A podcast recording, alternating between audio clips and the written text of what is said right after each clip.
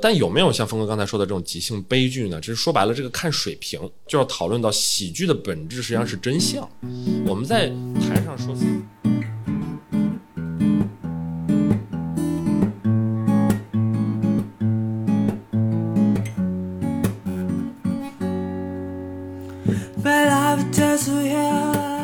Welcome to another episode of Blow Your Mind。两个人的公路博客。大家好，我是峰哥，我是简李李。今天我们请到一位嘉宾加入我们。阿球，嘉宾你可以说话了。Hello everybody，感觉不说英文就没法开场了 是吧？就是。Hello everybody，我是阿球。阿球是呃，是我们的一个好朋友呃。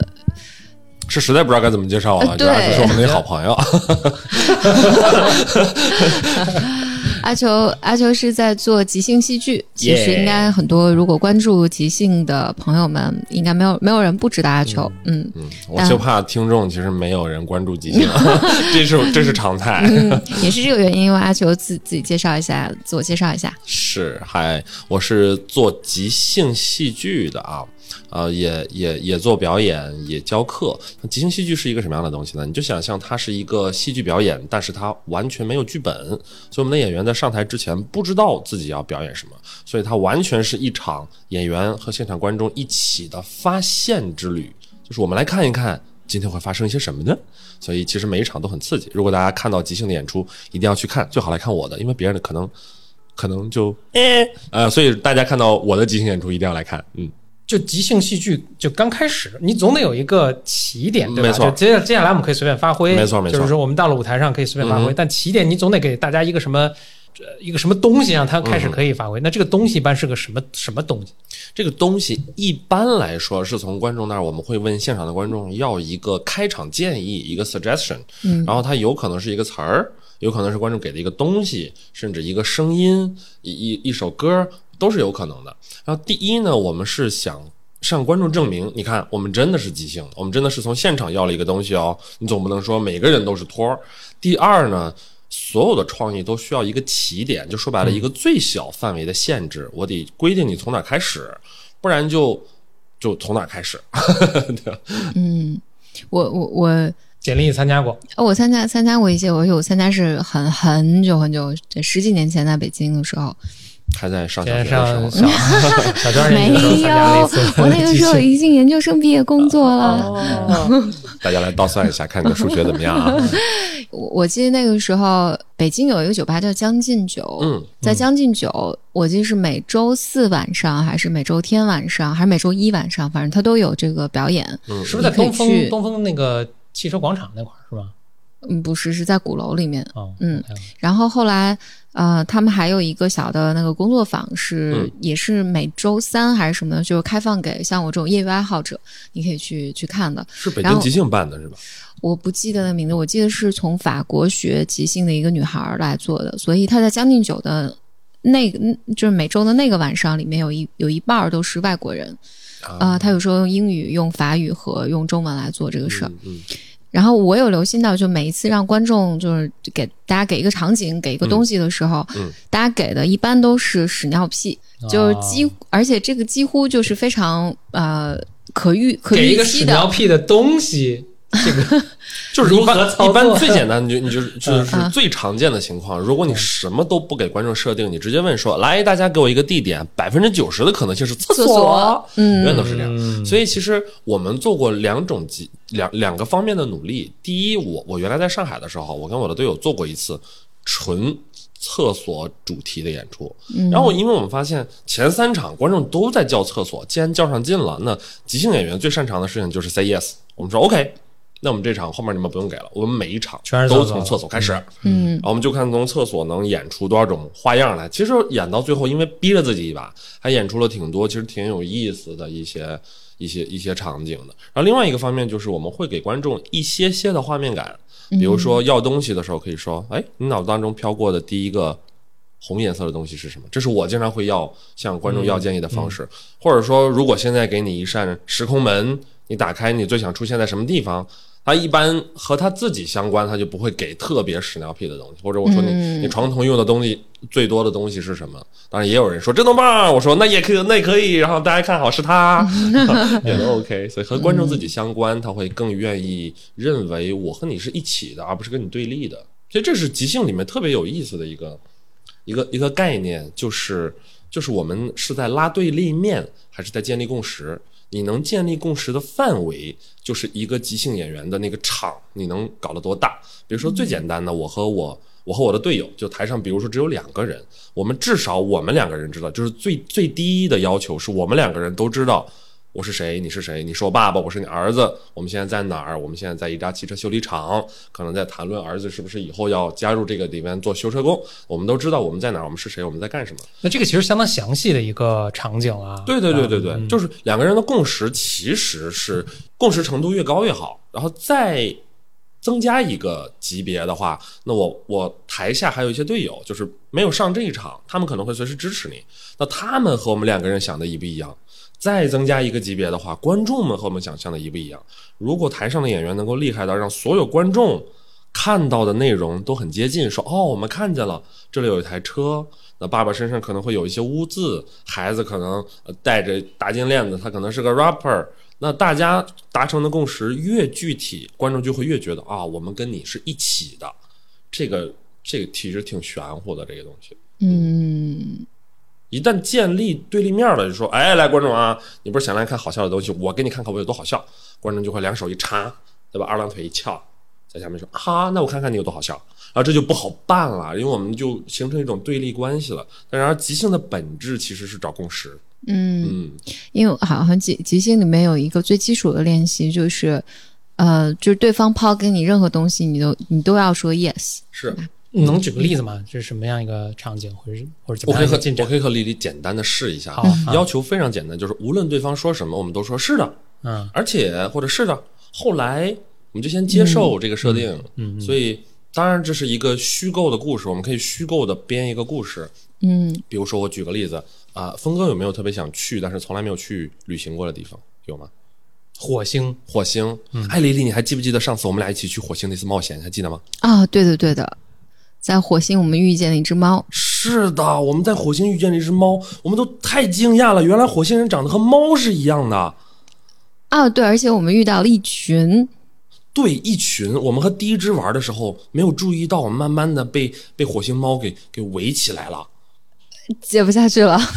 你就说是的，是是的是的围起来了，嗯，是的，是，他把我们围起来了。然后随便说。呃，然后我记得你那时候去撒了一泡尿。对，然后我们就说我们就哦，对，我们就说我们一定要在火星上留点什么，我们就我们就在火星表面就就撒尿，就就吐口水，然后那些猫，然后就就加入了我们后面一起啊，很 快乐。哎，那这就是我引出我下一个问题，就是大家在看这种即兴的时候，或者这么说吧，就是比如我一般的看一个一个戏剧或者任何一个故事性的表演啊，嗯哼，我都是要跟跟随着他这个故事，然后最后不管他感动了我好也好，或结尾他让我学到了些什么东西。那即兴它的，就我在看什么？因为我我我我我偶尔我偶尔在看即，我偶尔会，比如或者比如咱们刚才的例子也行，就我看 OK，那就是那就比谁脑筋急转弯转得快。嗯，啊，我能够不断的接上，但它整个内内在其实它也没有一个逻辑，然后它也其实打破了很多我们比如现实的规律或者自然规律也好，反正就我就把能接上就行。那我我在看什么呢？这个是在就是这个是即兴表演的小圈子里面嗯的不同的审美。讲真，就是说白了，我们在做什么样的演出，不同的学派也有，嗯，有也没有具，因为圈子很小，人数也没有大到说可以形成学派。但其实你去仔细看啊，你可以看到很多人的演出和我的演出其实是不太一样的。这个就是我们在讨论我们一场演出到底观众花了五十块钱也好，一百块钱也好，我们在售卖的这个东西是什么，这个体验是什么。很多人就是做演出的人，有一些做演出出身的人，他们坚持认为。只要这是一台演出，我们售卖的就是一个好的体验、好的演出效果。这是一些人，他们是结果论的。但当然，什么叫好，这个也值得商榷。他们觉得，比如说观众一定要觉得好笑，比如说观众一定要笑翻掉，嗯所以这个时候呢，会一定会有，当然这样很好啊，观众会觉得很好看，但一定会有一些迎合观众的东西在，嗯比如说屎尿屁的东西，一定会有，因为人都是希望得到肯定的嘛，对吧？嗯观众想要看的东西，我们就给他。还有一种，就比如说，我坚持认为，我们所售卖的实际上是一种过程和态度。这个态度就是，我给你看，我们这期我们这群玩即兴的演员，面对不确定性的时候，我们的表现是什么样的？这种态度就是，我们不知道我们在演什么，但什么 OK，我们就玩命上。虽然我们不知道我们在演什么，所以其实本质的是他们所售卖的是一种确定好笑的确定性，或者说是安全感。只要你来，你就能觉得好笑，就好像我在看一场开心麻花的演出，肯定是好笑的。我们所售卖的是好奇心，嗯你来看一看会发生什么？我不知道哦，因为我们在做这个事儿本身也是靠着好奇心拿到了一个我们，我记得有一次演出，观众给了我一个词儿，说意大利炮，我完全不知道意大利炮是什么，但是我们要接受这个建议，我们就开始演了。观众看了看也发现，哦，原来他们不知道意大利炮是什么，但是他们他们就开始玩了。这是一种这是一种什么样的好奇心在推动他们往前走？所以其实这这是不太一样的。但我觉得第二种更接近即兴的本质是你是怎么面对好奇心的？嗯，对。说到这儿，我想问你，你你最早是怎么接触即兴的呢？哎呀，这这是一个 呃八在一八三二年的 一个夏天，今天今天几号？今天九月九月一号，九月一号，差不多就是整八年前。如果我没记错的话，我大概开始学的时候是是一二年的八月底或者九月初的那个时候，应该是整八年前。那个时候是误打误撞，当时说，哎，我我我也可以是个文艺青年嘛，因为上上高中、上大学都做了很多文艺相关的社团，但是毕业之后就投入了，对吧？投入着房地产开发商的哦，真的，我是做房地产开发商出身的，是专门是最油腻的那波要觥筹交错的人，就是我们去拿地。哎呀，老板，那出门是不能叫主任的，都得哎呀，周总，你不能叫他周主任，就因为这是不可以的啊。叫哎，周总，我们这个地块要么容积率再高一点，要么多给我们几亩，让便宜点，就天天就聊这些东西，他没劲。但当时支持我的是说我可以去追求一些文艺生活。所以当时豆瓣儿，当时豆瓣儿还是挺火的。当时有个叫豆瓣同城，会告诉你说你所在的城市的文艺生活。上海的文艺活动还是挺多的。有一次我就看到一个演出，他们说是啊即兴喜剧，没有剧本。我说我不信，我是抱着拆穿他的心踢情去的。然后我坐那儿看，就发现我的天，他们竟然他们他们竟然演成这样，这绝对不是有剧本排出来的东西。剧本不至于这么高。对对对对对。然后，但是上半场还是其实挺评判的。我说，那演成这样，那下半场我觉得，哇，这帮人好敢哦！我说换我，我一定不敢，换我一定不敢。但是机缘巧合，大概是可能两三周之后，在微博上就看到了一个朋友转发了一个即兴喜剧的课。我说我倒要看看这帮人是是受了什么样的训练去敢做这种事儿，然后一发不可收拾，就一直学，然后演，然后直到大概一四年吧，就全职了做这个事儿，做到现在就靠这个事儿为生。我竟然能活下来，这本身已经是个奇迹了。靠这个事儿，因为但是几年前是完全不存在生意可言的这个事儿。嗯嗯，那你学习的这个过程会怎么学习呢？学习一开始都是这样，就是其实是这个过程当中不断去剥离，就像我们前面说的，剥离确定性、剥离安全感的一个过程。刚开始你在不具备那些技巧和能力的时候，你肯定是需要规则的包裹、一些指南、一些游戏玩法来去让你觉得啊，我只要做出一小步的呃决定就可以了。当时最开始的时候玩的是短篇即兴游戏。Short form，他会把一个即兴演出的每一小段的游戏规则规定的非常具体。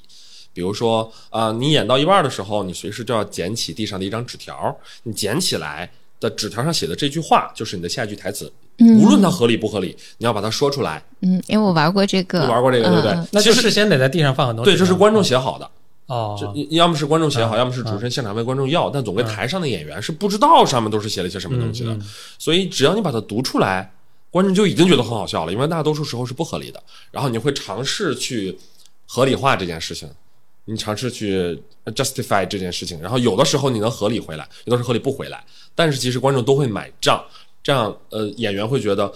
哎，我演的还不错哦，观众笑了哦。因为一开始那个评价标准永远是观众的笑声，慢慢的会不适啊。我们后面再聊到。然后呢，在这个规则的保护之下，就就就好像我我之前做过一个比喻，就好像你刚学自行车的时候，旁边有两个小轮儿，那那时候你觉得骑特别快，因为无论怎么样不会摔倒嘛，它是稳定的。然后但是大概你我大我们大概到。我们我们一二年开始学，然后一三年正式开始演，演到大概一四年到一五年那会儿就开始迷茫了，就觉得我一直有这两个小轮儿，我骑个啥劲呢？我就是我能骑得再快又怎么样？它是一个就算我不骑放在那也不会倒的东西，所以我对它产生了什么样的影响？就是我我我演这个东西价值在哪儿？大家开始迷茫了。然后这时候呢，我们就开始试图剥掉那些游戏规则，进入到另外一个范畴 ——long form 长篇。长篇是。不会规定你要怎么演的，没有什么纸条啊，一个铃铛啊，钉钉啊。这个短片跟长片，顾名思义，他们的时间长度也是不同的，是吗？呃，严格意义上的区分是说有规则和没有规则，它中间有一个灰色的地带是短场景，就是我们演一场三到五分钟的戏，但是没有任何游戏规则。这个时候呢，它可以是一个没有规则的短片即兴。也可以是一场比较短的长篇演出，所以那个是灰色地带，就是短场景。我们上来拿到一个建议，就直接演，演到什么时候我们就把它扫掉，就结束，没有那些规则。所以这个短长跟时间其实没什么关系，是而是跟你这个这个规则是有无规则是有关系。对，就是我觉得这这个在我看来是一个比较好的一个界定，就是呃，一个是玩规则，一个是玩格式。格式就是类似于说，我我们有一些经典的，包括最近我在北京开了系统的，不能说是全国最早的，但是其实是我觉得是全国到现在为止比较系统的教长篇的课，然后有几个非常有名的长篇的格式，它有一个格式，它会告诉你说你大概可以这么走，但是具体演什么，具体什么时候打断没有，全部靠演员自己是没有主持人再去帮你的。比如说一个非常典型的叫蒙太奇。蒙太奇其实是一个电影的剪辑手法，对吧？蒙太奇在电影里面实际上是我们用一些好像彼此不太相关的场景，把我们把它剪辑在一起。然后，但是导演在这么剪的时候是有一个明确想要表达的目的的。就最经典的那个实验，说一张没有没有血色的脸和一个汤放在一起，再回到这张脸，你会觉得这个人饿；一张没有血色的脸和一个小孩在一起再回来，你会觉得充满爱。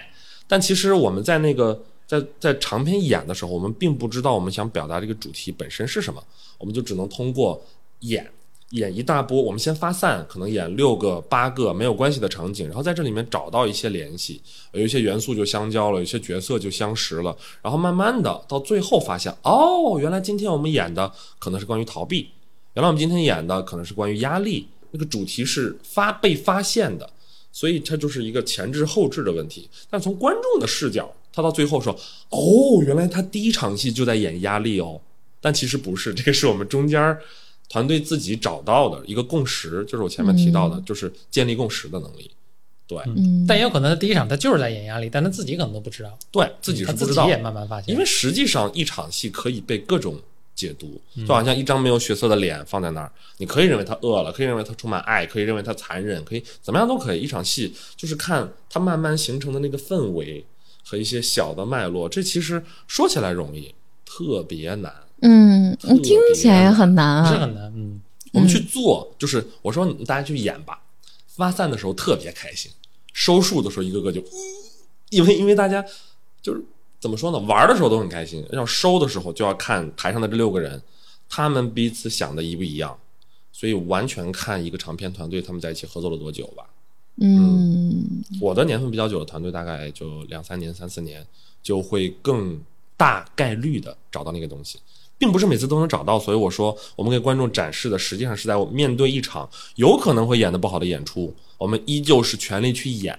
观众在走的时候的感觉是：哇，我好想拥有像他们一样的这种团队感哦，而不是说今天的演出好好笑。哦。我的评判，个人评判标准啊，一场演出好不好看，下场之后观众会跟你来交流。呃，如果观众说的是你们好好看，下场我还来，我会觉得。嗯，今天是一场没有得到我这个对及格的演出。但如果观众问的是哇，你和你们的队友你们在一起好开心啊，玩的，我怎么样能够加入你们？我怎么样才能学？我怎么样才能拥有自己的团队？我觉得可以了，我们那个精神传达到位了，所以其实是有一点差别的。嗯，你刚才说那个就是大家在演下半场的时候，怎么能够再找到一个主线或者主题啊？说想就美剧，嗯。美剧为什么，尤其那种长片，就是好多个季、好多个 season 演下来的美剧，往往最后都特别容易烂尾。嗯，它是有跟它这个片子制作是有一定关系的。就是美剧，它是它演一个 season 的时候，其实它不知道下一个 season 还能不能拍下去？对人可能人就那个呃主砍掉了办方就就砍了，腰斩了。所以他他有可能在任何一个 season 结束，除了像 Game of Thrones 这种很。就是很特例的啊，因为他一上来可能就有一个，但包括 Game of Thrones 最后也出现同样的问题，烂对对对，也烂了。他是没有一个完一个完整的规划的，这整个一条故事线从开头到结尾，人物应该发生什么样的变化，他是不知道的。所以大家经常是做的好的是我每次规划一个季一个 season 十几集啊，嗯做的不好的可能是我每次就规划一集，下一集我再就是我拍一集弄一集，拍一集弄一集。嗯那所以他们在前半场的时候就大家发挥想象力，嗯，就怎么拍都行，怎么写都行。但他拍到最后，我总得有个收口。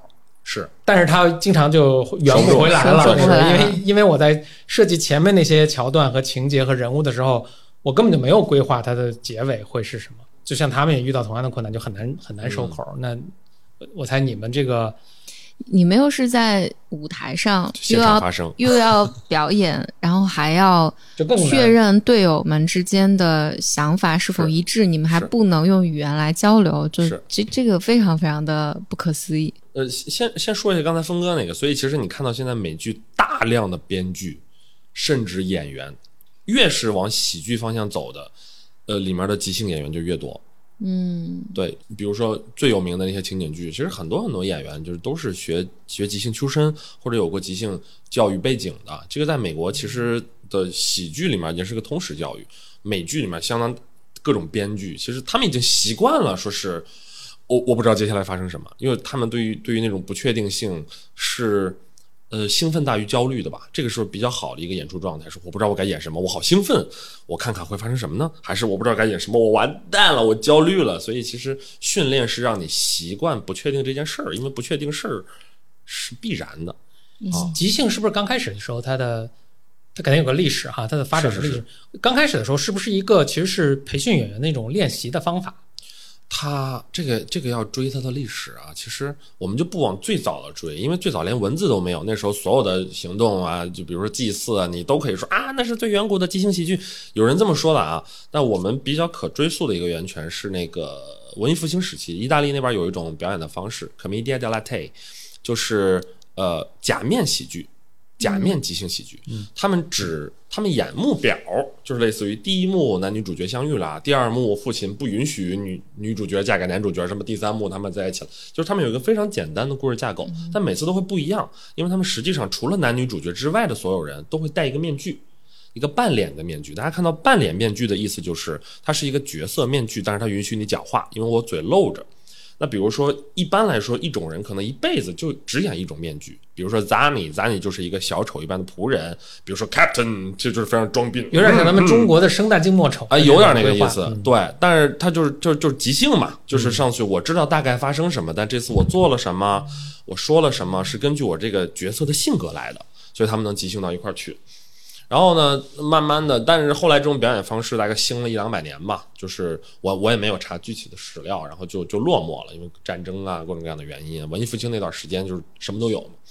然后再兴起大概是上个世纪四五十年代，然后在英国也有，在美国也有。我现在世界上比较主流的，呃，也包括我现在学和教的这一波是，呃，以美国的中部，就是芝加哥，从芝加哥开始的，大概四十年代、五十年代，那个时候有一个叫 Viola Spolin 的一个老太太，她实际上是个教育家，她是专门教小孩的，她用了很多游戏、剧场游戏的形式来去教小孩儿。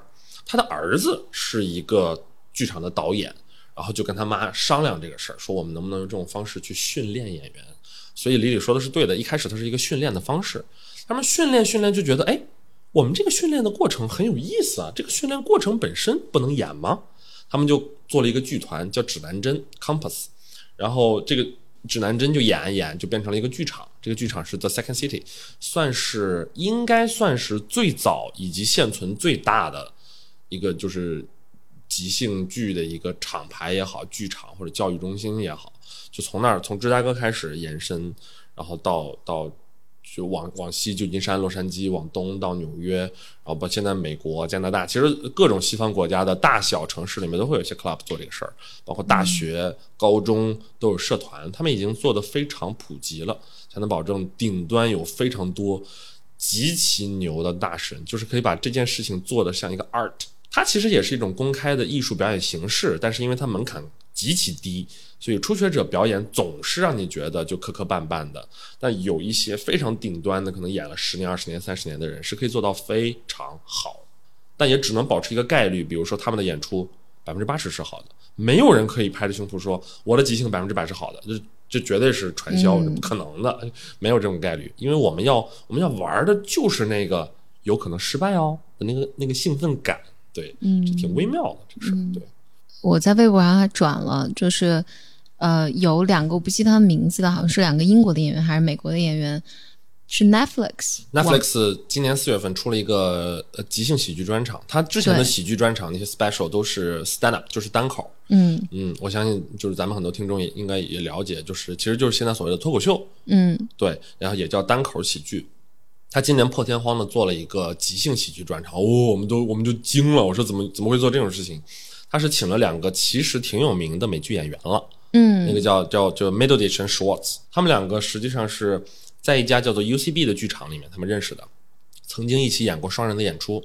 从那以后，他们俩就是一个固定的一个搭档搭档，因为双人演出是即兴里面挺常见的一种表演的形式，因为比较容易排，然后两个人的时间好凑，就说白了就是。然后他们一直演，即使他们最后出名了，他们还在练，还在演，这个是在这个业界里比较难保持的，就是真的是真爱，因为很多人。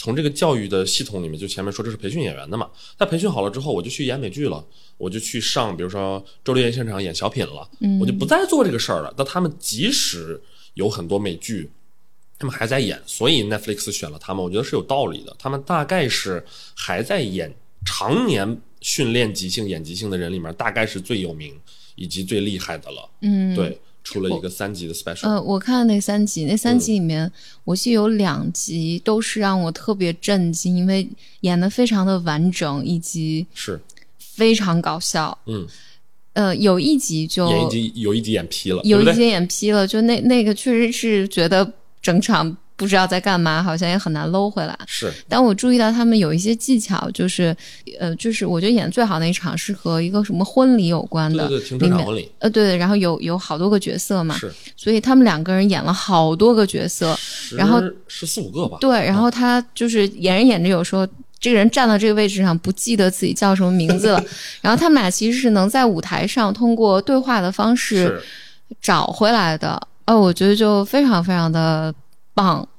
就是就是这个这个，我我觉得他们非常鸡贼的，把路劈了的那集依旧放出来，嗯所表达的态度就是我告诉你，我们不是百分之百能成功的。嗯然而这个本身就是即兴精神的本质，就是我们不可能百分之百成功，但我们还上，我们硬上。那个勇气和说我看还能糟到什么程度，他完全没有放弃。包括所有的，就像你说的，他们三集里面都有忘记名字的时候，因为对两个人要记十几个人的名字，真的是记不住。而且是临时对临时自己编出来的名字。对，真的真的是记不住。其实其实你可以看到，比如说，如果大于两个人的话，我们经常一些长片团队可能六个人，台上有两个人、三个人在演，剩下的人在下面，基本上只会做一件事。哎，你刚刚叫什么？OK，好，OK，我记住了。刚才刚才进来那个人叫什么？就是我们我们只会对名字，因为真的记不住。对，那他们两个人没办法全程在场上，所以他们只能在角色里面，嗯，不出戏的情况下，等一下，你你你叫什么来着？你给我再自我介绍一下。那那这个人可能自己都忘了，所以我觉得他们那个演出是非常教科书级的即兴演出，嗯，真的非真的非常非常的棒非。常非常感人。就你在演的时候，你是会说我我其实心里大概有一个想法，我想把这个故事往那边引呢，还是真的就是来一句我接一句，来一句我接一句？补一下前面那个，万一大家想看，你可以上 B 站有字幕版，叫《两个男人一台戏》。嗯啊，因为他们其实演出本身只是一个名字，就是 Middleditch 和 Schwartz，就是两个男人一台戏，大家可以搜来去看啊。刚才这个问题就是，呃，我有多少是我自己的东西，就是有多少是我在脑子里预设好的，在上台的时候，这个比例呢很难说，它其实是一个非常大的灰度。它是一个非常大的灰度。我们既支持每个人在上台的时候勇于演自己想演的东西，我们也支持每个人随时丢掉自己想演的东西，因为你随时可能发现你的想法和队友的想法不一样。所以往往的状态是，大家上台的时候都会有一些想法，因为脑子很快，你也不能说完全关掉，呃，像个白痴一样去上台，来一句接一句。我们都会有一些想法上去，但是往往上台呢，两个人都会发现你想的和我想的不一样，这是这是大概率事件。这个时候大家都会抛掉自己的想法，然后它自然而然就会变成第三条路。不是说这这事儿不是你给我跪下，或者我给你跪下，要么跟我的，要么跟你的，是我们要做一个我们的东西。所以我们在练习里的时候都非常鼓励大家多说我们。比如说刚才我和李李玩那个 Yes and，人呢是这样，只要一一恐一恐惧一焦虑，就会在那个游戏里变成啊，然后然后你就你就尿尿了，或者啊，然后我遇到了我的呃白马王子，我们会把我们拆分。所以我们鼓励大家多说，然后我们就一起做这件事情，然后我们就遇到了白马王子，然后两个人一起的时候，你的焦虑会小很多，哪怕只是两个人，焦虑都会小很多。所以演出来的那个东西，大部分情况下都不是我们提前上台带的东西，但有的时候你你没法阻止别人有想法。那或者你会有，比如说故事哈，就故事就是讲故事这种这种形式。我说讲故事是泛指的，包括电影啊什么戏剧。就是大家其实已经总结出一个规律，甚至有点公式化一个规律，就所谓那个什么英雄之旅，对吧？他我一上来我要过个正常生活，然后突然发生什么事儿，然后我带到一个奇幻世界，等等等，一路上还碰到有人帮我，然后最后我我大功告成，我就回到我原来的生活，带我成为一个成长。那所以，比如大家在演这个的时候，这个它没有那么具体，但它有点像一个地图，就说我们应该大概这么走，大家会沿着这个。办公室化的一个东西去去发展吗？对，峰哥就是金问题王，这个就涉及到了我本人对于即兴这件事，包括很多我的老师，我肯定是受到很多的影响。对于关于即兴到底在演什么，这是一个很大的一个审美的区分。我理解国内很多的人，就包括就是大家非常在意故事，因为中国本身就是一个有很多故事的啊，四大名著啊，有很多古代的就神话呀，什么这些寓言故事。然后我也理解大家喜欢听故事，但其实。即兴里面啊，只有一小一小部分人在坚持演故事，不是说不好，是因为太难了。第一，有些人会觉得我为什么要走一个公式呢？就是开始、中间、结束，一个人一开始的世界遇到了挫折，如何征服，到最后赢了，就像白雪公主的故事。为什么我要走走这样一个故事呢？觉得太太范式。还有一些人觉得太难了，就是我我们怎么能我们。在家磕一晚上、十个晚上都很难写出一个好的剧本。现在这么多编剧在写写剧本，你说好剧本有几个？这样写都写不出一个好剧本。我们在舞台上临时能凑出一个什么样的故事来呢？一定不是什么太好的故事。有这两种人，所以只有一小部分人，比如说我的一个很重要的老师，他在他在旧金山，他们有一个剧场 The Bat。The Bats，The Bats，它是有 S 的。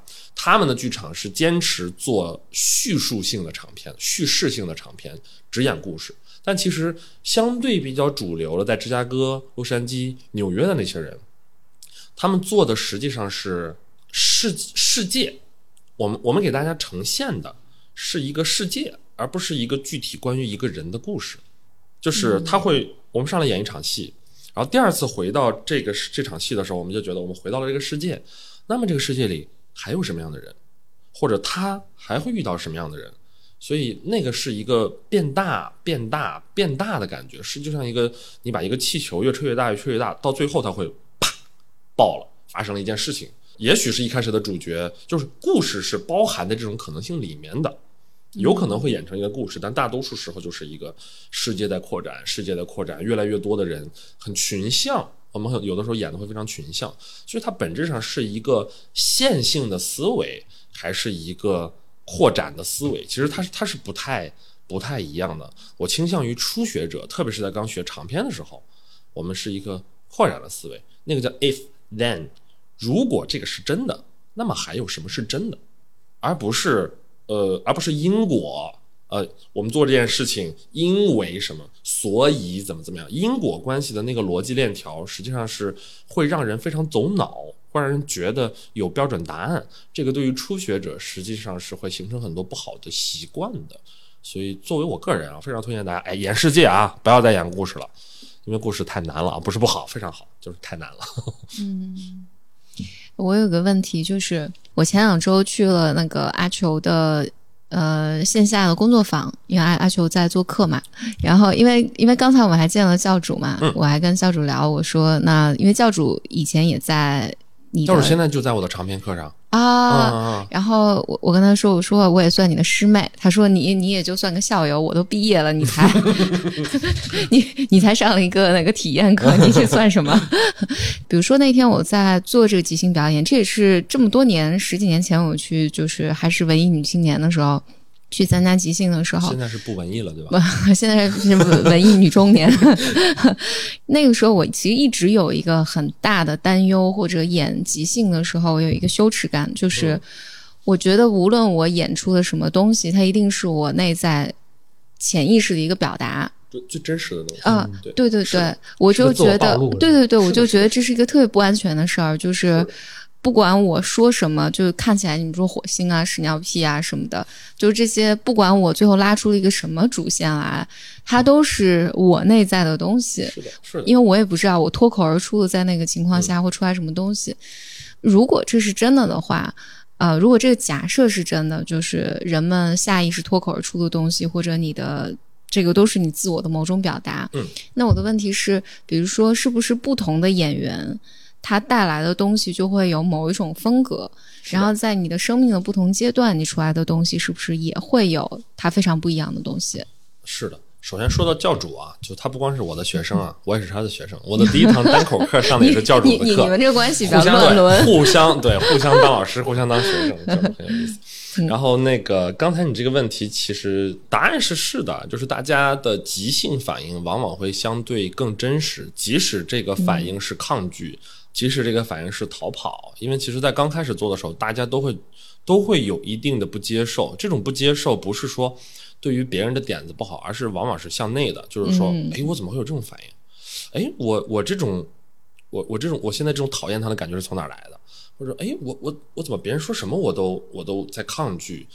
就是往往人一旦陷入一个抗拒自己抗拒的循环，就非常难出来。嗯所以我们在我们在刚开始教即兴，特别是入门班，你上次来的实际上是已经是一个升阶的 B 班了。我嗯们在 A 班会形成一个特别特别好的氛围，在这个氛围里是有一个非常简单的一个规则，就是我们一开始就说的，你必须 say yes，你必须彼此支持，我们要用大家互相去 say yes 这件事情，来让他觉得安全，来让他觉得哦，别人其实对我都很接受的，我对自己没必要这么刻薄的一种一种感觉。其实人往往比自己就是往人往往没有自己想象的那么不堪，就是别人看到的你比你眼中的自己，大多数情况下都好多了。就是我们自己看自己的那面镜子，或者说我不去看的那面镜子，有的时候你看你会觉得你你你会经过了一个怎么说呢？那个叫也不叫扭曲吧，就是你总是盯着缺点看。嗯嗯，人是就是很多人我看到都是这样，说我怎么这么没想法？可可能这对于 bro 风来你这讲是闹个人给我很大鼓。励。我已经觉得自己那么好了，居然别人看到我还要更好，啊，对，不可思议。也有一批人是像峰哥这种啊，就是过于自负的，也也有啊，也有。呃，然后所以其实即兴剧在刚开始的时候，给人的感觉特别像一面就是就是很干净的镜子。嗯嗯，你通过老师给你的反馈、同学给你的反馈，你在演出的时候，观众给你的反馈，你来看到自己是什么样的。我们实际上是在呃，说白了是有一点儿鼓励你去看看自己真实的样子，因为本质上啊，就是如果你说真的是把自己扒光了在观众面前的话，我们这些比较有经验的人，我们的演出真的就是裸奔。嗯，真的就是裸奔，而且我们甚至能非常具体的感受到，比如说有谁最近状态不太好，有可能是我，有可能是我的别的队友，他可能经历了一些生活当中不好的事情，他就把衣服穿起来了，他就把盔甲穿起来了，那我们就要给他更多的关注。和鼓励和支持，让他把这些东西慢慢再脱掉，在演出啊、排练的过程当中，让他在这个里面找回对自己的那份喜欢。说，我觉得自己其实还不错，我不用管我老板怎么说我，就是喜欢自己是演好即兴特别重要的一个前提，否则你会讨厌自己所有脱口而出的话，所有那种冲动做的那些行动，你会讨厌的。那你怎么可能一直跟自己较劲，并且不断的去做呢？啊，如果需要喜欢自己，那我应该是个很好的即兴演员。嗯，我觉得你是，嗯嗯，但就不知道你会不会喜欢别人啊？还得喜欢别人，啊当然还得这要求喜欢别人太高了。这个对，初学者嘛，先喜欢自己。刚才一直说到说这个即兴呃表演跟嗯喜剧有千丝万缕的联系，是，包括你跟教主还互为师徒关系啊。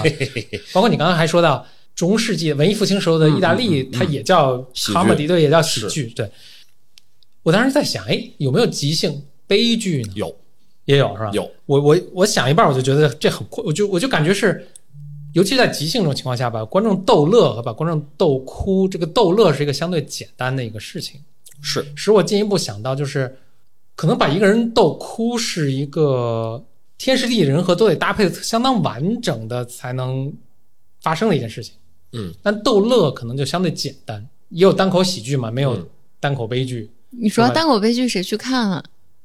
这个事儿是可以讲到所有喜剧的一个内核。没有市场，即兴这个事儿非常有意思啊！即兴这个事儿是，呃，市场上有很多说我们演的是即兴喜剧，但其实，在英文世界里很少有，就是我即兴叫 improv 嘛，in in improvisation 的一个简称，因为 improvisational 就特别长，improv 我们很懒，很少有 improv comedy 这个说法。因为 improv 的演出本身大多数时候都是 comedy 的默认就是的原因，是因为连演员都不知道自己在演什么。因为发笑有一个非常重要的机理，就是不可预知。嗯，就是我如果不能预见你接下来在演什么，演了这样一个东西，给了我一个 surprise，我会觉得啊哈哈，我本本能是笑的。所以很多时候即兴演员是就是即即兴的演出是呈现了一种喜剧的状态。呃，但有没有像峰哥刚才说的这种即兴悲剧呢？其实说白了，这个看水平，看水平就要就要讨论到喜剧的本质实际上是真相。我们在台上说 stand up comedy，我们说单口喜剧，是从观众的视角说这是喜剧。难道上面的演员大多数时候不再说自己的悲剧吗？嗯你去看他们在分享自己的那些不好的经历，因为比如说呃，就是我第一次上教主的课，他说难怪怕蠢，都是一些负面情绪。单口特别重要的创作源泉来自于你生活当中的负面情绪，让你产生负面情绪的，其实大多数时候都是大大小小的各种悲剧，对吧？那其实是你在用很坦然的方式跟别人想讲我的悲剧的时候，这种真实感让观众觉得很好笑，这是一个 comedy。所以喜剧是对于观众的，悲剧实际上是演员的。所以有没有就是即兴悲剧？当然也没有专门这个说法，也没有没有 没有说 improv tragedy 说什么什么东西，没有这个说法。然后但是呃，有的时候我们会把观众演哭的原因是演员真的在舞台上很勇敢，他们把一些非常真实的东西往下推，而不是说用一些笑话就把它出卖掉了。我们有一个就是说有一个说法叫做把你的场景卖了。就是卖成一个笑话，就是很快的就变现了，观众哈哈一笑，那这个场景里面所有的那个 tension、那个那个张力、那个东西就没有了。如果你一直绷在那儿，就会有人觉得哦，会怎么样？好真实，和我的生活当中遇到的事情是一样的。他会觉得会有悲剧感，因为讲真，大多数的事情都不是什么，都不会有什么好的结果。就如果你往真里去演，就会有很多人哭。那这个是需要演员有极其强大的信念感的啊，这个挺不容易的。因为其实喜剧的本质就是就是真相。有一本呃最有名的即兴的书之一吧，是 I.O.，就是啊，之前我们有有聊起过一个就是在疫情期间倒掉的著名剧场，开了四十多年、五十年了，竟然因为疫情的事情倒掉了，很可惜。他的创办人和逝去的 Del Close 一起写了一本书，叫做《Truth in Comedy》，就是喜剧的真相，喜剧里的真相。他要讲的是最高级的喜剧，最好的喜剧都是认真的，都是真实的。那个东西在逗笑一部分人的时候，一定会触及另外一部分人。所以在舞台上，在喜剧舞台上演真相，实际上是需要勇气的。嗯，这个要需要你的技巧、团队之间的默契，包括你本人的信念感，要达到一定的程度才可以有的。嗯，挺不容易的，很少，很少。嗯我有留心到一点，就是我在上你的那个课的时候，因为我们也是一个团体嘛，是就是有呃十个人，大概嗯嗯差不多十十十十几个十几个对十几个人，我们在一起玩儿，然后我们一起来编故事，嗯呃，我们来演不同的东西。呃，我有留心到你在带团体的时候有一个特别做的特别心理治疗师的行为，啊，你你花了很多的时间和精力来留心整个场的情绪是什么。嗯。就比如说，大家我记得有一个练习，就是我们都就是狂笑啊，什么大叫啊什么的。呃，因为你那个级别是关于情绪的，我我在在在那个之前，你有一个练习，我忘了那个练习是，是焦点练习，好像是焦点练个人动，对对对那个对对是是锻炼观察力的。对对对，我我们在呃心理治疗里就会叫 interpretation，就是嗯。治疗师会对现在呃无论是这个 group 里面，还是我在面对一个个体，就是我们两个之间的动力在发生什么，会有一个诠释。嗯就我来告诉你。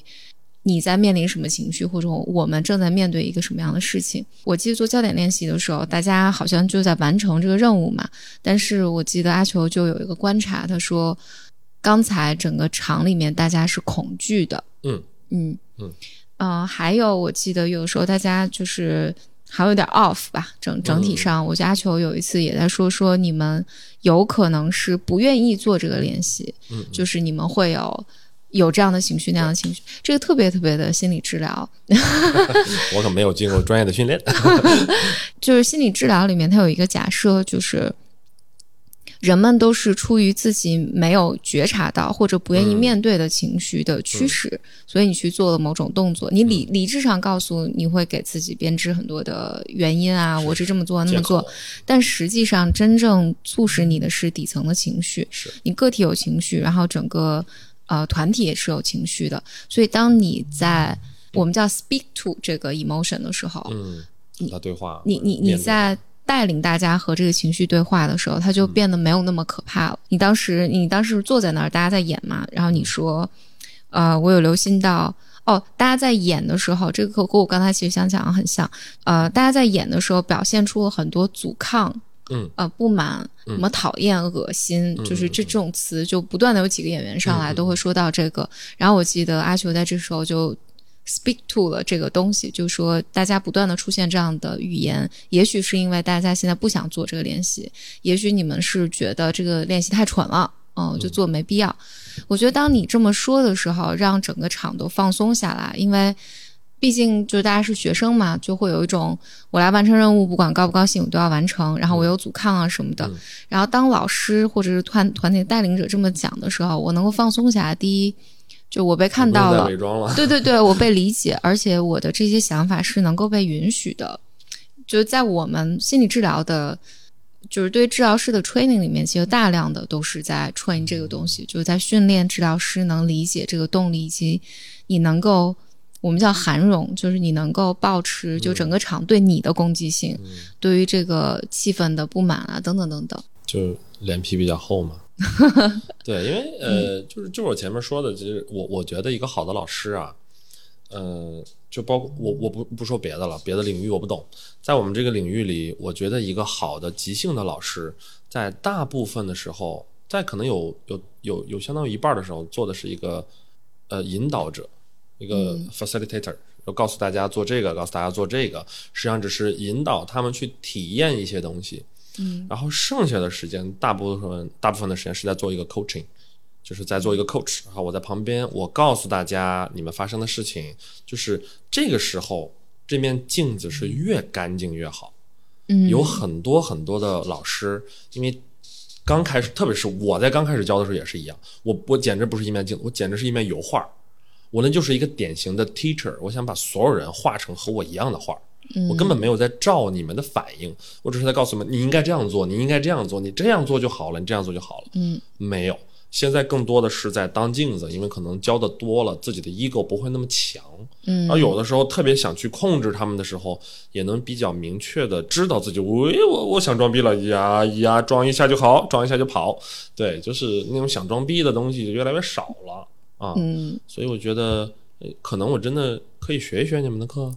欢迎。嗯，这个是我想起你的呃，简林以前说过，说心理咨询是要像一个屏幕，像一个荧幕，嗯。空白的荧幕，然后让大家可以把任何东西投射上去，嗯。嗯是一个跟你刚才说的很类似的一个很像的，对对对，这个是比较经典的精神分析会这么讲，就是治疗师要是一个空白的屏幕，但是后来这个理论也被诟病嘛，就没有人能真的是一个空白的屏幕。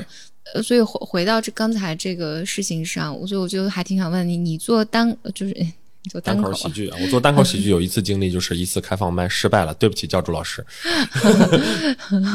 就是你做你做即兴这八年来，你觉得它对你带来什么样的影响呢？它对我带来的影响，也是我最近在开始调整自己课程和自己的表演方向的一个非常重要的方向，就是更情我我这句话听起来很，我变得更情绪化了。嗯，就是我更能和自己的情绪，我一从一开始的不认可、控制他，说我怎么能，我怎么能，我怎么可以，我竟然，所以到最后爆发出来都是愤怒，就是男人很很擅长生气，然后慢慢的就开始，哎，又会哭了，又会笑了，也会委屈了，也会埋怨了，也各种各样的东西，然后我更能和自己的情绪相处，甚至很愉快的跟他们玩了。那我觉得我在台上，包括在教的时候，我也觉得演出嘛，特别是我们构建了一个没有任何后果的演出，一场即兴演出，它是没有后果的，大家可以安全的去调动自己的情绪。我我演了又怎样？反正是虚构的。那有这样一个前提的情况下，非常适合大家去面对自己的情绪。然后我们要求大家做的大量的练习，包括你也体验过情绪反应，你会发现很多人对于非常多的情绪是陌生的，但其实不是陌生，他可能是太熟悉，以至于被被压抑，就是觉得我怎么能生气呢？多不体面呀！我怎么能怎么怎么样呢？就是多不成熟啊！就是各种各样的东西。我自己最大的变化就是变得情绪化，我我不再要求自己是那个没有情绪波动的人，那个最稳定的有城府的人。我觉得那样活着太累了，太假了，干嘛呀？就是所以。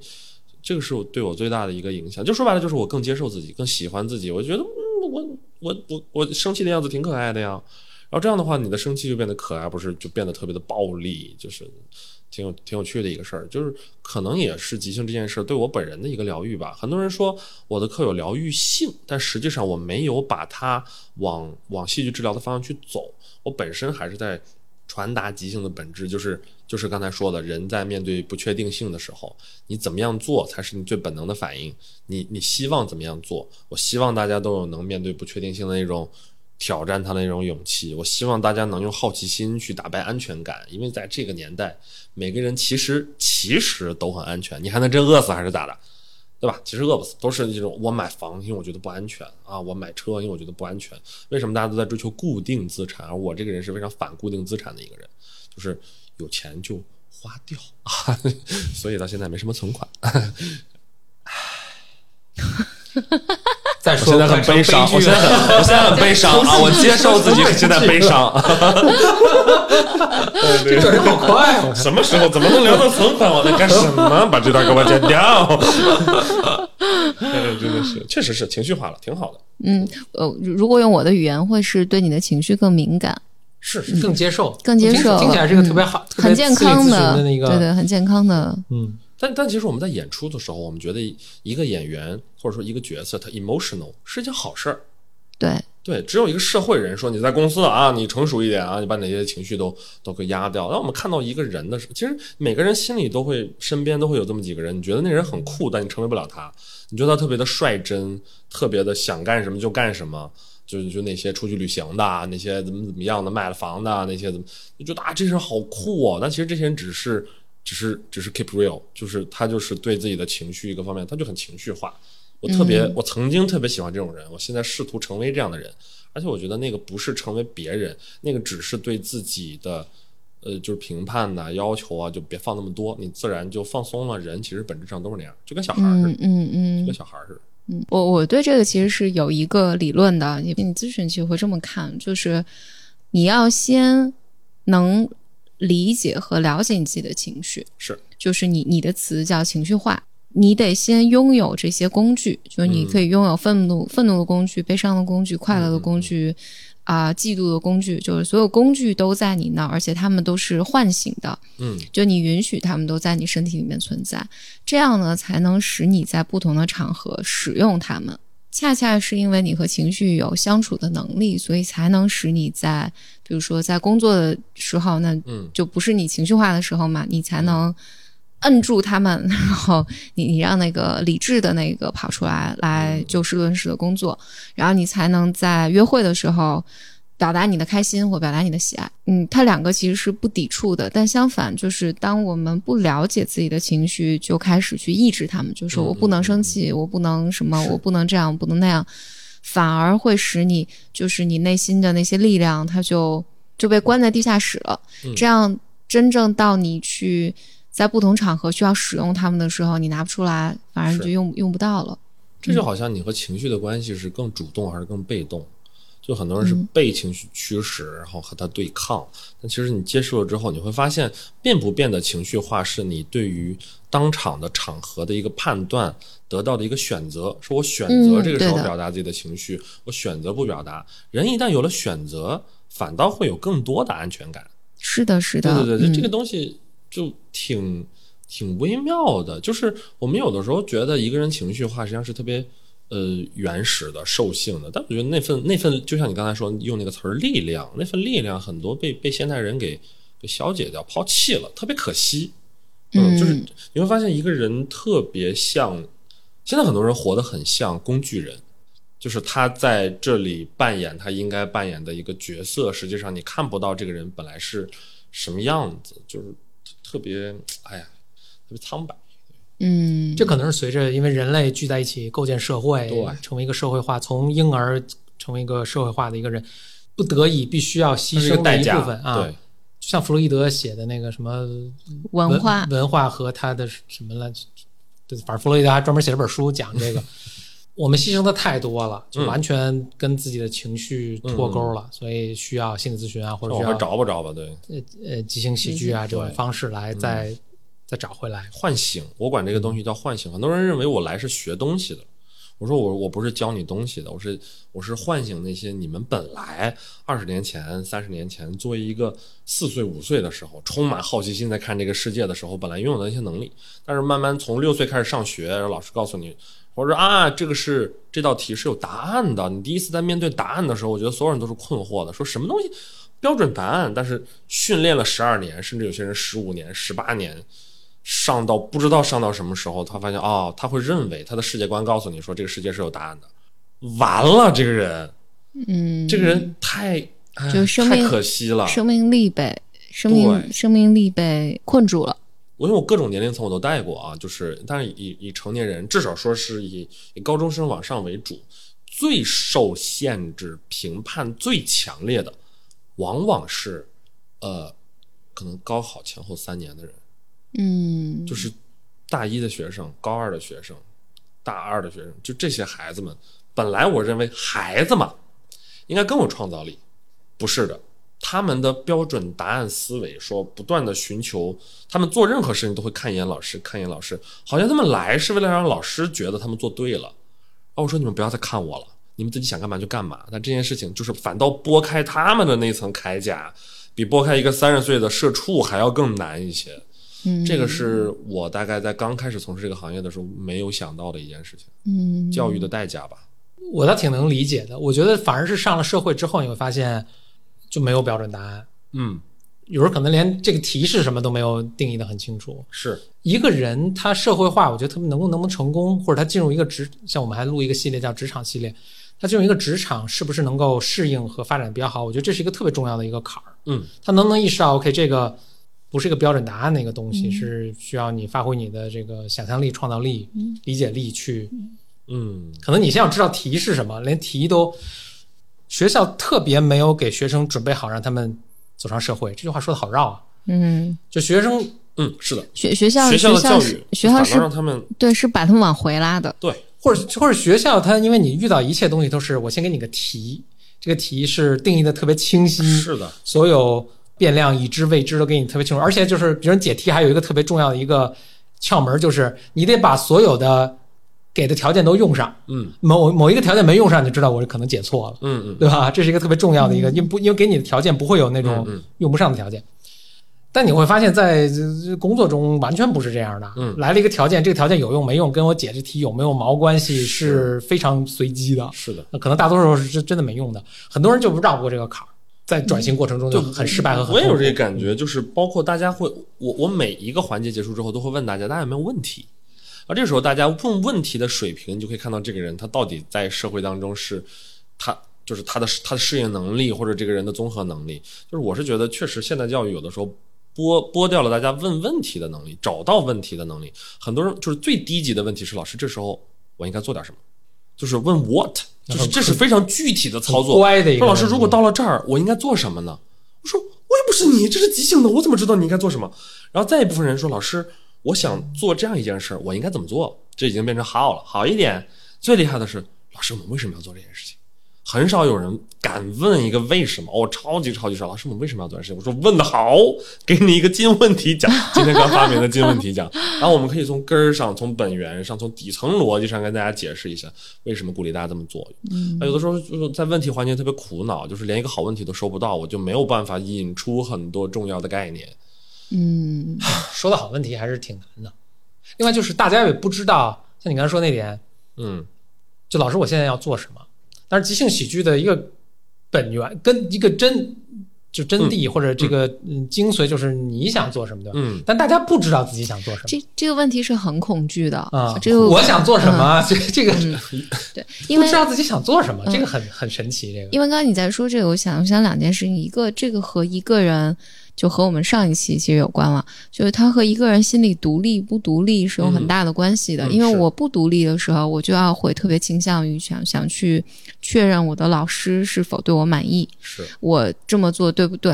其实我独立的时候就爱谁谁了，你爱满意不满意。然后第二是，就你说提好问题这个事儿，我我个人的经历是，我记得我到读研究生的时候，嗯，我们开组会嘛，嗯然后每次老师都会，我最害怕的环节就是我们当时开组会，就是每次大家会带带一个就是最新的研究的一个论文，然后来讨论。嗯讨论完，老师会讲一讲啊，什么就大家谈的很开心。然后但最后的时候，老师就会问说有没有什么问题。哇，那是我最害怕的时候，因为我那时候真的问不出问题来。嗯我现在想，就问不出问题有很多原因，就是我害怕问错问题，嗯我对这个事儿没有思考。嗯。然后我不知道思考的方向是什么，然后问所有的问题我都觉得很羞耻，呃，就有很多，但但我我我现在想，那个时候我年龄很小了，就是也真的是心里不确实是个新领域啊，所以确实也不太 就是确确实。就能问出好问题，还是要需要一些积累才能。就很害怕问问题。我那时候那简直是梦魇，就是我去去跟大家讨论这些 paper 都没问题，然后但是嗯一到那个环节啊，说因为我们也就五六个人嘛，就说嗯。哎，大家还有没有什么问题？嗯，我就吓死了。嗯、我在读研的时候，好，现在知道你们两个都读过研，也是在美国读的嘛，但是我们同学中那是来自世界各地的同学，嗯。就有一个很有趣的呃现象，因为美国这都读研了嘛，就老师也没有标准答案，嗯。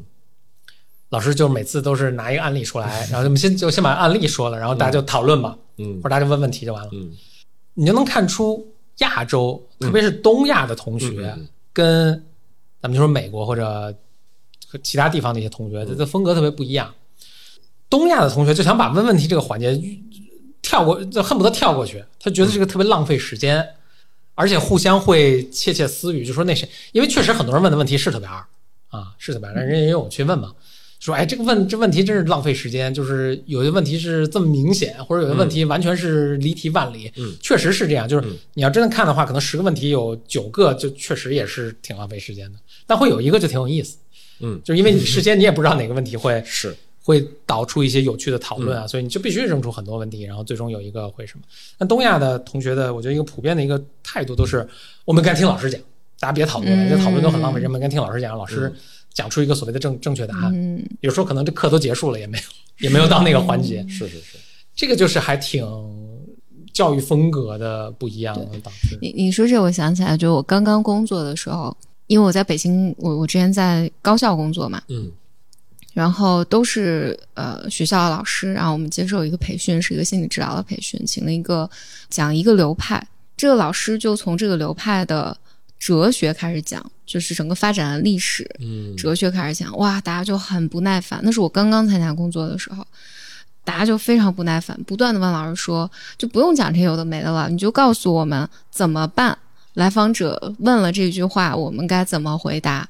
不断的 push 这个老师，我我别的都不记，我就记得老师特别生气，嗯，老师特别生气，发了两天的脾气，说我没办法。根本就你们这种态度，你们根本学不到东西。我可以告诉你，来访者这么说的时候，你可以怎么回答，但你永远都不知道为什么要说这句话，是，就是你们没有耐心。嗯。但我在想，就那个时候，我我的 point 在于，因为那个时候我跟我一起听课的都是大学老师，嗯。嗯。嗯，然后这些老师们大家都是这种状态。你说他是不是求知若渴也是，但是他只想要一个答案，就这个对对对，这个状况其实就还挺糟糕的。其实嗯问问题是一个特别有意思的一个讨论的，一个就是包括包括，其实你们可能也也也观察到了我的一个习惯，就是我在接受到一个问题的时候，我往往都会说，嗯，这是个好问题，因为因为 所以并不是我们问题不好。峰哥刚才那几个问题真的是好问题，那是我我他问到一半，我就特别想回答的问题。有的问题可能不是好问题，嗯但是我也会这么说，因为我一定要鼓励孩子们，嗯不是孩子嘛，因为有些比我大，我要鼓励学生们问问题，以及我会从我的视角争取把每一个问题回答成一个好问题。他可能问了一个关于 what 的问题，我说啊 OK，这个时候可能你可以这么做，可能你可以这么做，但本质上是因为什么呢？我我再往后面引申一下，然后说哦，原来刚刚他问问题的这个同学问了一个很好的问题，他自己也会受到一个非常大的鼓励，说哦，以后我有问题我可以问，我不会觉得这个东西傻。嗯问特别初级的问题的人，就不特别是问老师我应该做什么的时候，往往是这个人完全不知道自己是一个什么样的人。他最应该回答的问题是我是谁，因为其实嗯一个人做了什么。来定义他是谁嘛？不是说啊，我是一个心理咨询师，不是，是是你通过这种方式去帮助人，所以你是一个心理咨询师，不是说你给自己贴标签就可以了。嗯我我现在回想到那些问自己说老师我应该做什么的人，是特别迷失自己的人，就是哦我是谁呀、那些非常坚定说老师为什么要这么干的人的时候，他知道自己是谁。呃，我嗯我可能不想这么干，或者我觉得挺好，但我不知道为什么。那些人往往都是更有主，像你说更独立的人，嗯，心理层面上更独立。对对对，这个这个特别有意思，对，是一个。嗯以后我去观察一下大家问问题的时候，很有意思的一个角度，对，我我接下来还想补充一个，就是从心理咨询的角度来看，就我们在带团体的时候，嗯嗯，或者从团体的这个概念去讲的时候，就比如说我们仨也是个团体，嗯。就是我们外面的这些同事们也是一个团体，嗯，然后一个社区也是团体，比如说微博上也是一个团体，嗯。然后我们整个社会文化是大团体，就小团体大团体，然后我们再看，嗯，一个团体总是有它的潜意识的，嗯，呃，比如说我们仨今天在这儿，虽然我们头脑层面上就是有很多东西，但是我们的潜意识里面是有主题的。嗯嗯这个也是，就是你刚才我就我们刚刚提到，你在带团体的时候，你其实你不断的帮助团体来澄清他们的主题是什么。嗯，共识，你在带这些团体的时候，比如说不同的年代、不同的时期、不同的人群，你有没有观察到，就是他们的潜意识有没有什么不一样或者特别好玩的地方？哇，这个我要回想很多素材啊。可能另外一个会比较容易，因为因为其实每次来的来到我们表演课的同学都是五湖四海的啊，都是各行各业的，其实很难找到一个特别固定的主题。但如果我去企业提供培训，就会发现完全不一样。嗯，因为不同企业的风格，包括它是这个企业不同的部门，包括这次 leader 或者 HR 给到他们这次培训的一个主题，都会导致他们的反应是完全不一样的。就是还是一样，就是最好的情况就是，呃，学习班儿是反馈最好的。就是如果大家是来学习的，比如说一一些商学院呢，啊、像什么混沌呐、黑马呀、得到啊，像他们这种商学院，大家抱着学习的目标来，你给他的东西，他会，哦哦哦，是是是啊，我我我我在吸收。但如果是一些公司的培训，特别是用到周末时间的公司培训，大家就会特，大家的共识是，我觉得今天是浪费时间。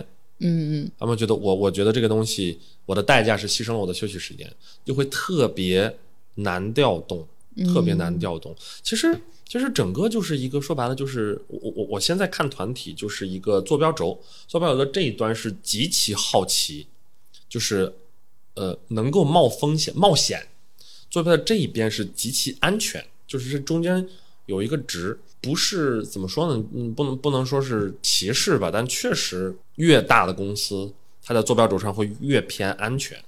嗯，特别是一些，比如说你给他们法务部、财务部、律师，我的个妈呀，这些人一定要问到非常具体。那如果这个时候他做了这样的一件事情，我怎么样做是比较好的呢？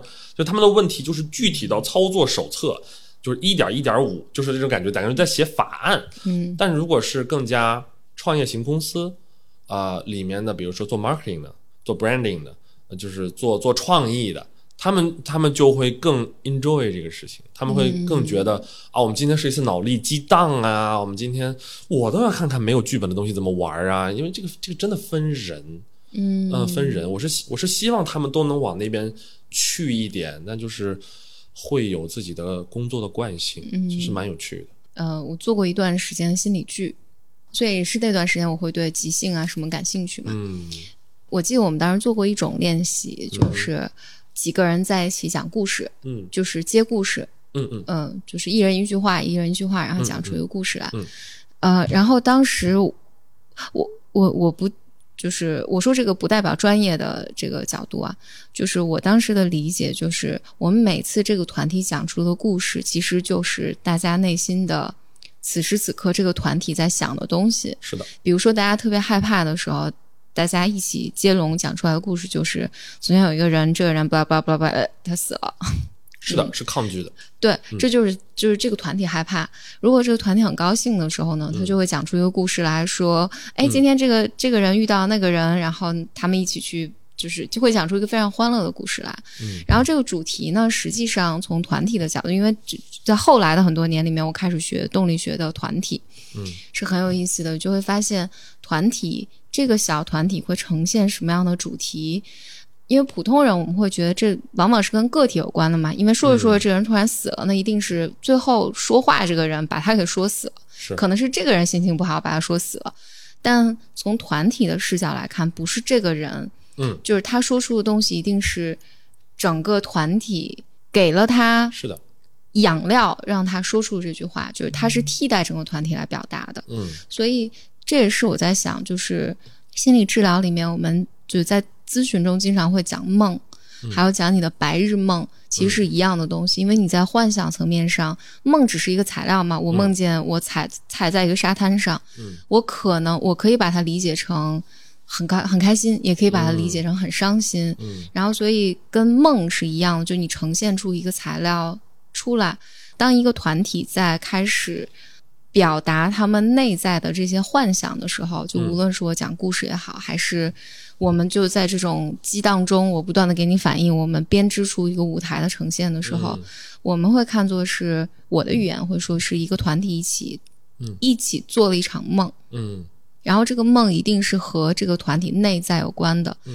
但这个团体内在就它不是跟某一个个体有关的，嗯。而是我们几个人的，比如说我讨厌你，嗯。嗯，但我没有办法，我可能不会以这种方式表现出来，但可能是我们的这个剧情里面有个人嗝屁了，嗯，用这种方式来表达出来。我我就猜想，我就猜想，从你的角度来看的时候，一方面，比如说作为演员，我觉得我的潜意识是不可避免的会被暴露在当然观众面前的。当然你对这个会有害怕吗？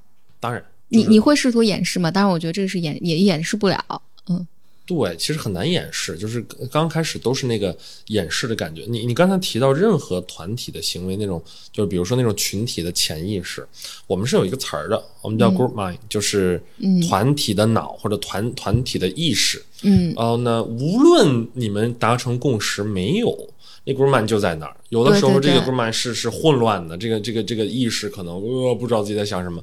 有时候非常明确，我们达成一个共识，但是明确有的时候是明确的不好，或者明确的负面的情绪都有。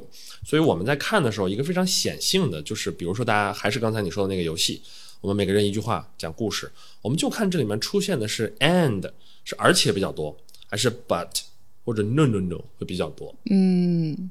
就是如果团队对这件事情统一两个人改变不了的，达成了一种否定、恐惧、抗拒，就会去啊啊，有一个人他很开心，但是他死了，那然后他又复活了，结果上了天堂他又死了，就是会出现这种不断的反转，反转的越多，包括其实如果有一群人里面十个人，有八个是恐惧的，有两个人非常的乐观，难道这两个人没有在否定另外八个人的恐惧吗？你为什么不跟着大家一起恐惧，讲一个关于恐惧的故事呢？所以就是一定因为他内部拧巴了，没有达成共识，就显得特别的混乱。这个一讲故事暴露无遗，所以你刚才说的这个游戏是极其极其难玩好的，越熟越好，越熟越好。所以这个游戏的顶级版是每个人说一个字，每个人说一个字，我们要讲成一个故事。就是每个人三个，就是打打打打打打打打这种是是是非常难的。我们我们有的时候，因为我不是学心理学的，所以我们不会去讨论为什么。嗯，我不我也不知道为什么。我们我们只讨论怎么样能够让大家更安全、更开心、更相互的看到，然后觉得其实他也没那么糟，我也没那么糟，我们在一起挺好的。任何两个人，即使有非常非常多的呃冲突，也一定有共识面。就是去找到你们的共识面，可能你们在商业上是一塌糊涂对立的，但也许你们都养猫，就是你们一定有共识，去找到那个共识才是，在我们在做即兴的时候就最重要的一个事儿吧。所以我们有大量的让大家像你说的去暴露自己，因为只有暴露了自己，我才能找到哦，真实的我和真实的你原来在这一块儿是一样的。我们在原来在这一块儿，也许我们都是那种呃上班喜欢打游戏的人。它只是一个特点，没有什么缺点。很多人会把自己的特点分成优点和缺点，呃，体面和不堪，就就就挺有意思。是每人讲一个词，是不是？应该是这个游戏的原版在国外哈、嗯是每个人讲一个 word，就是一个单词。OK，但是变成了国内，因为中文是极其容易被曲解的每一个字，所以它会变得特别难。一个 word 对应中文的其实是一个词，而不是一个字，呃，在国外也有一个升级版，一人一个音节，个一个字母嘛，啊，一个音节，一个音节，就比如说，比如说一个单词呃 apologize，它可能就是 up，呃，po 可能就是后面一个呃 apologize，OK，OK，OK 就是一人一个音节，也有这个是我我我我在旧金山这次我去我去美国玩的时候，在旧金山跟他们的团队做了一次，这还很考对于我一个老外真是太难了，哇，这个这个太崩溃了。但是呃很很有意思，就是一样，他们也在试图打破。就是切碎确定性就完全不确定的样子，在中文里就是一人一个字。你说的这个字，有可能被解读成各个这样的字，所以我们每个人都在阅读自己的队友想表达什么东西。嗯，我们我们试一下，大不了剪掉，是是是，大不了剪掉。好的好的那我们会定一个共同的主题，今天讲关于什么？放在彩蛋里面。要 裸奔了，裸奔了。呃我我我我们讲，比如说我们讲下雨，因为我刚才来路上下了一场暴雨。好的我们今天主题是关于下雨好的，啊。然后呢，给大家唯一的要求是尽量快，尽量快的接这个字。你越想越觉得我有这么多选择。难难度就在快。对对对，我们我们试一下，时间开始好。啊好啊好，那我我先开始好吧？小。雨。下。的。大。有。大。里。面。有。一。个。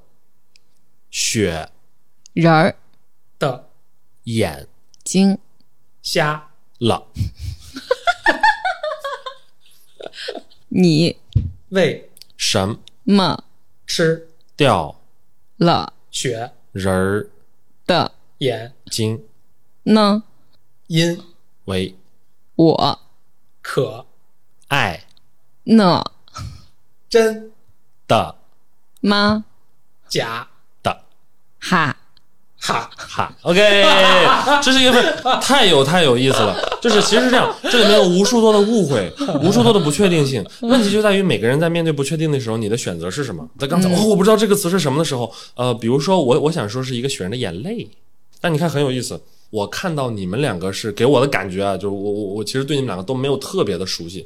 峰哥是一个一个 fight 型的，一个就是呃，如果在面对不确定性，我就打回去，用意外，用反转，就是就李李是李李是问号型的，都是问号，在你这都是问号，在他这都是一个叹号。我就是一个划水的，我我比如说可爱呀，雪人啊，就是我会讲偏可爱的东西。但如果我也是你们当中的一个类型的话，这个故事可能会很快就死了很。快就完了。呃其实很有意思，其实很有意思啊这个是非常非常难的。嗯等你玩这个游戏，比如说你跟你确定的队友，就比如说我们今天班上十个人，十个人玩这个游戏，一开始的前分前十分钟灾难，然后十五分钟、二十分钟，哎，找到一些感觉，半个小时、一个小时，哇哦，人工智能都是它都概率嘛，就是你给你给它几个字，它能凭空概率往下这个猜这些大概率的字。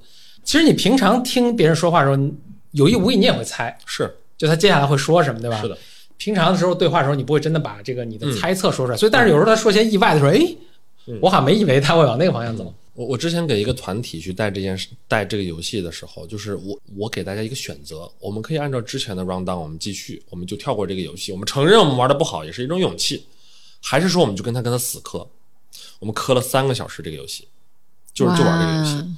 玩到最后，大家玩的巨好，然后就感觉我们棒极了。然后我问他，我说你们团队什么时候上一次感觉到这么好是什么时候？他们从来好像没有过从来没有过，就大家感情这么好。怎怎么算好，怎么算坏呢？这个是一个共同的感觉。这游戏顶配版是一圈人站一圈或者坐一圈，关上眼睛，不按顺序，谁想接谁就接。哦，这个时候你会发现，大家达成共识的概率反倒变高了。嗯就是所有人必须都去感受我们现在那个团体的意识到底在做什么。你同嗯当然每个人会有，比如说这次可能三个人接上同一个字，有一个人接上另外一个字，大家会根据声音更大的一个方向去走，一定会出现问题，但是慢慢慢慢慢慢就走到一起去了，就是出现岔岔路的就很少很少。然后上次那个团队就玩到最后，闭上眼睛玩就哇。我觉得哇，它是一种玩完了游戏，你睁开眼睛想和别人拥抱击掌，你就觉得大家都觉得这次玩的好，它是一个团体的共同的感觉。嗯，非常非常的酷，这就是即兴剧的本质啊！我不知道下一个人会谁上，我不知道下一个人会演什么，和一场演出的感觉是完全一样的。嗯演完了之后，今天演的好，大家我们太牛了。那这个演的不好就算了算了，回家吧，回家吧，好吧。我们以前数学曾经玩过类似的游戏，你说，我想起来，嗯就是大家都说，比如说一个范围，就是事先定好一个区间，然后每人说个数，啊、但你你是在猜这个大家所有人说的数的平均值，好像是，反正就是类似这么一个，就特别就是最后后来，但是我们最后能达成一种默契，就是就会准总总会猜特别提高吗准啊，会会好像会提高。那我觉得也是一很有趣种训练方式，这个很有意思。后来我们还证明了一个定理，就是说一定会有一个人猜的什么误差在什么范围之内。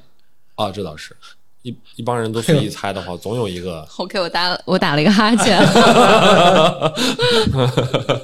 哎，呃，说一下你的这个，大家想比如 follow 你啊，或者看你的节目啊，或者怎么找到你呢？啊，我在北京有一个厂牌叫闹即兴，呃，嗯，热闹的闹。其实其实英文是 now improv，就是我觉得活在当下。对，就是我觉得即兴这个东西本身就在讨论你和现在出现的事情、身边的人、自己的心情相处的一门学问。所以我当时也在看一本书，叫做《Improvising Now》。所以我就给自己的团队起了个名字叫 Now Improv，但是翻译过来你总不能叫现在即兴吧，弄得跟什么似的听不懂，我就翻译了一个热闹的闹，音译了一下，我觉得挺有意思。如果大家感兴趣的话，可以关注我们的公众号叫 Now 即兴，即兴就是即兴表演的即兴，热闹的闹。然后我我自己的微博叫阿球啊、江玉是阿球吧，搜阿球应该就能搜到我。但主要是看我们最近、我们也在聊，还没有确定说要不要在简单心理这边给大家做一次。呃，更更有意思的，就比如说公直播的讲座或者是什么，我们我们会请阿球在简单心理 APP 上做一个直播。补充一个小广播，就是简单心理 APP 最近在升级改版，嗯我们的第一步刚刚完成，今天九月一号刚刚就是重新发布，所以请大家呃更新一下简单心理的 APP，然后里面有很多有趣的内容，也比之前好看很多。然后下一版更新会在九月底，嗯，会有更大更大一版的改版。然后呢，我们的 A P P 的首页上面有一个直播，然后就是我们会请阿秋九月十六号晚上在简单心理 A P P 会做一个直播是嗯视频还是音频？视频，那我现在减肥还来得及吗？希望给大家看到一个啊，我大家纹了也不会更喜欢你有哦。各有 各种美颜，哦，这太好了，大家要要想看瘦脸开到满。下下载简单心理 A P P，嗯嗯，首页就会有这个直播的预告。对，因为我知道阿球其实在线下闹即兴嗯是有很多课程的，是的，嗯我们线下线上的课程都有。如果大家想，如果大家在北京，欢迎来我们每周三的一个线下的体验，跟一群人一起玩是一件很开心的事情。那如果你暂时不在北京啊、你可以参加我们隔周。周四晚上的线上的体验课也很有意思，你会发现，即使是素不相识、五湖四海的人，也能通过玩一些即兴剧场里面的游戏，能找到那个 group mind，找到那个大家的共识，一起玩那个感觉也特别的好。我们现在因为课越来越好了，所以其实很多人都从外地来上课，东北的、广州的、云南的各种，就挺感动的，就是大家跑来北京上课。嗯，大家这些报名的信息都可以从闹即兴的公众微信号里面找到。没错然后大家有的时候，如果周末去的话，可能还会遇到我。哇哦，想象一下，跟我去蹭简历里当课同学，好，那就谢谢大家收听本期的节目，下期节目再见，大家再见，拜。